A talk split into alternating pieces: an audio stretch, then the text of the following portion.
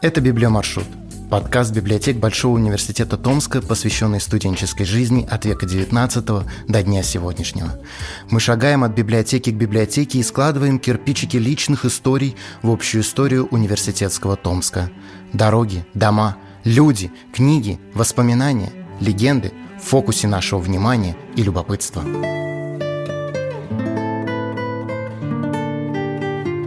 Сегодня узнаем, как и где первые студенты обустраивались в Томске. А помогут нам в этом воспоминания Липмана Элевича Рубинштейна, студента первого набора медицинского факультета Императорского Томского университета. Квартирный вопрос у нас разрешался очень легко. Студентам при поступлении было объявлено, что все желающие могут устроиться в здании общежития на следующих условиях – Обед, ужин и белый хлеб к чаю в количестве 1 фунт в день за 6 рублей в месяц, за комнату в два окна для двух человек по 2 рубля 50 копеек и за освещение по одной стеариновой свече пятерику по 1 рублю в месяц с каждого.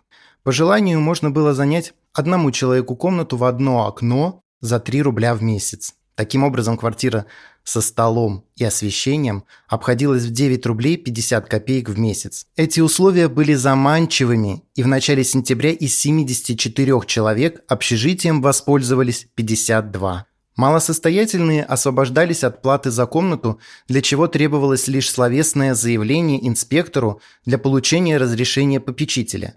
Пять человек пользовались и бесплатным столом. Открытие дома общежития было назначено на 27 августа. На торжество прибыли приглашенные лица во главе с Преосвященным Исакием и губернатором Александром Петровичем Булюбашем. Гостям и студентам был предложен попечителям завтрак и чай. Губернатор обратился к нам с теплым словом, которое закончилось так. «Вы – фундамент той славы, которая сложится о Томском университете, того мнения, которое о нем распространяется». На вас лежит долг своим трудом, своим поведением обеспечить вашему университету прочную и хорошую славу. За завтраком выразил нам добрые пожелания и Преосвященный, а также Василий Маркович Флоринский. Дом общежития был выстроен трудами Василия Марковича Флоринского при помощи частной благотворительности с поддержкой со стороны университета, причем предполагалось, что сибирское общество будет поддерживать его и впредь. В противном случае правление университета было бы вынуждено доплачивать на содержание дома значительную сумму. Кажется, предположение не вполне оправдалось. Общежитием пользовались и богатые студенты, так как комнаты были удобные и теплые, а стол великолепный.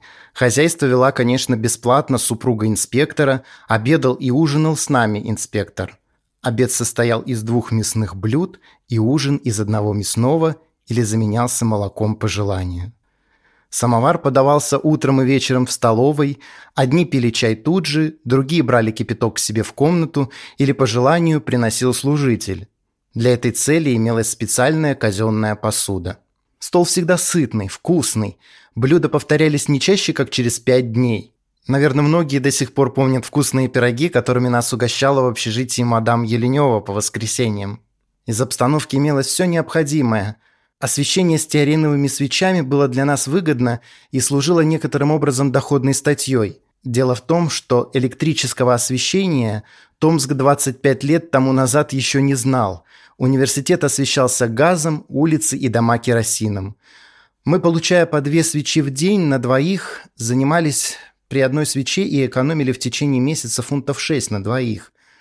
Эти экономические свечи нами продавались в лавочке недалеко от университета, подобно тому, как еще сравнительно недавно в лавках торговали экономическими свечами сибирской железной дороги. Для уборки комнат и услуг нанимались три служителя, но, кажется, для посылок мы охотно пользовались педелями, жившими в общежитии. Их назначение состояло в записывании по вешалкам присутствующих на лекциях студентов и в надзоре за студентами в стенах общежития. Отношения между поднадзорными и опекунами были наилучшие, и ничего дурного мы от них не испытывали. Отношения между студентами и инспектором Еленевым были все время хорошие, в то время как в Московском университете то были времена Брызгалова. За несоблюдение правил о форменной одежде студентов подвергали аресту в университете. В Томске многие студенты вовсе не имели форменного верхнего платья. Инспектор Еленев в таких случаях ограничивался частыми Правда, напоминаниями, но в очень корректной форме о необходимости обзавестись форменным пальто. Многие из нас эти напоминания слышали до пятого курса, и ни для кого они не были обидны. На частных квартирах устраивались также недорого, там цены на квартиры, в особенности на продукты, были очень низки.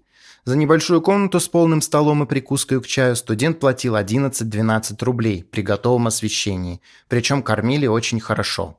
В общежитии, конечно, было уютнее, теплее и удобнее, да и стол был разнообразнее, к университету ближе, веселее. Да, наконец, в общежитии было и дешевле. С вами был Андрей Кузьмин, научная библиотека ТГУ. Больше фактов и историй в книге «Императорский Томский университет» в воспоминаниях современников и подкастах «Библиомаршрута».